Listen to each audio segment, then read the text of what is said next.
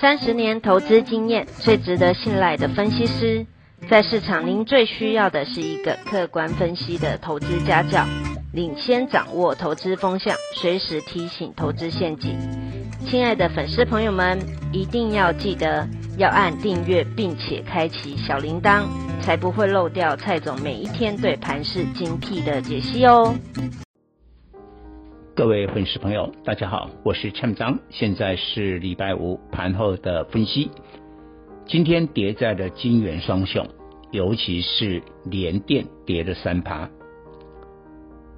那大盘小跌五十四点，破了一万七。这个部分呢、哦，我在这个礼拜的专题就告诉大家，要真正站稳所谓的季线，要等到下个礼拜。通过联总会的利率决策，在十一月二号、三号举行，那非常有可能正式的宣布呢缩减 QE，到时候呢接受这个利空考验，下不去之后再上来，台股才会真正的站稳季线，而启动中期反弹。但这个礼拜的周线还不错，连四红涨九十八点，月线小涨五十二点。那十月份的月线留了非常强长的下影线，所以这个一六一六二这个低点大概就是底部。但我们先讲一下为什么跌晶圆双雄，为什么跌联发科，为什么跌红海这些大型的电子权值股？因为盘后的苹果财报不好，这不用我多讲，苹果供应链。在台股电子股占有非常大的市值比重，所以只要一跌，指数就涨不起来。但这个地方选股的逻辑也产生了变化。我准备在下个礼拜一的时候专题再特别详细的来说明。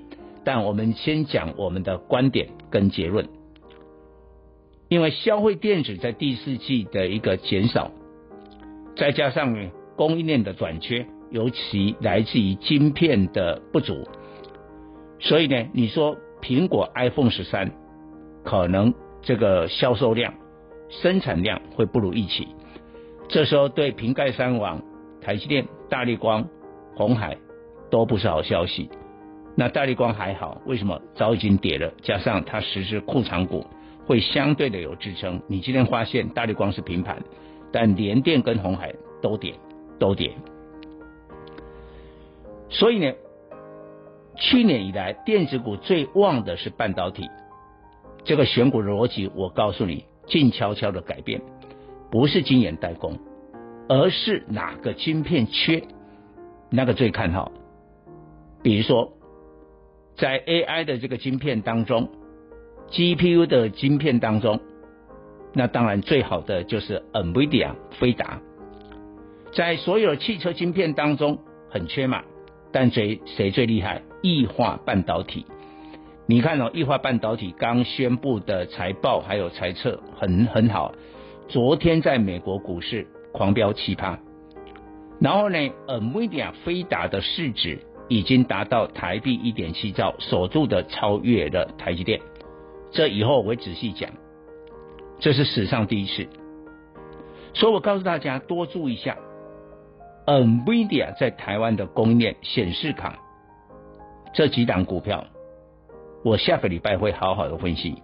你请你要注意，NVIDIA 市值超过了台积电，它一定会让它的供应链水涨船高。再过来很重要，我昨天讲过了。大盘的量会慢慢增加，哎，今天还不错，三千四百亿，又比昨天的三千一百亿增加了。但昨天为什么会增加？是靠面板双虎，因为低档的股票缓攻第一棒就是友达跟群创，今天还继续涨。然后呢，第二棒，昨天我就研判货柜三雄，果然长荣、阳明今天尾盘开始急拉，涨了六趴。但是它还没有公布财报，下个礼拜进入了航运股公布财报的时期，你看它会不会涨？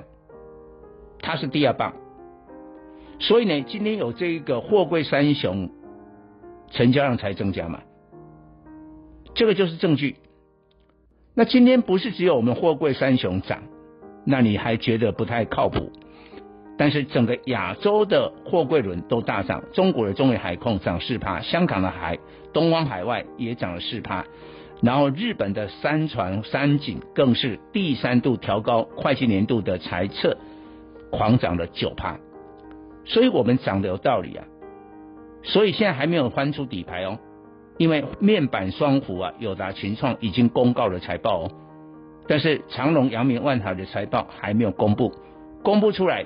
假如真的是不错，然后股票是跌头跌过头，当然有大反弹的机会。以上报告。本公司与所推荐分析之个别有价证券无不当之财务利益关系。